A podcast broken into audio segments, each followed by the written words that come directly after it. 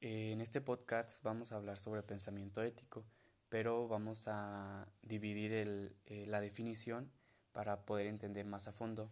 Un pensamiento es la facultad y la acción de efectuar un pensar. un pensamiento es también una idea o representación mental sobre algo o alguien. Se entiende como una capacidad de construir ideas y conceptos y de establecer relaciones entre ellas. Este término también hace referencia a una idea general o un conjunto de ideas propias de una persona, grupo de personas, de una obra o un discurso. También se utiliza para referirse a un espacio imaginario de la mente donde se crea y se almacenan las ideas. Un pensamiento también es un propósito o una intención de realizar algo. Y como siguiente definición es ética.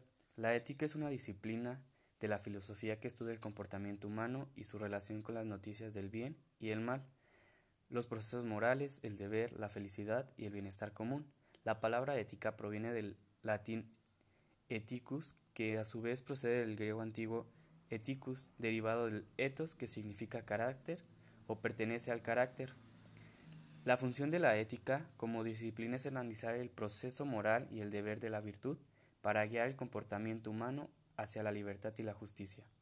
Entonces podemos decir que como pensamiento ético es el pensar siempre con respecto a nuestros valores, lo correcto y lo que se debería hacer para no dañar ni a la ciudadanía ni a nosotros mismos, ya que con este pensamiento tenemos que eh, respetar las normas que, están eh, aplicadas ya en nuestra ciudadanía.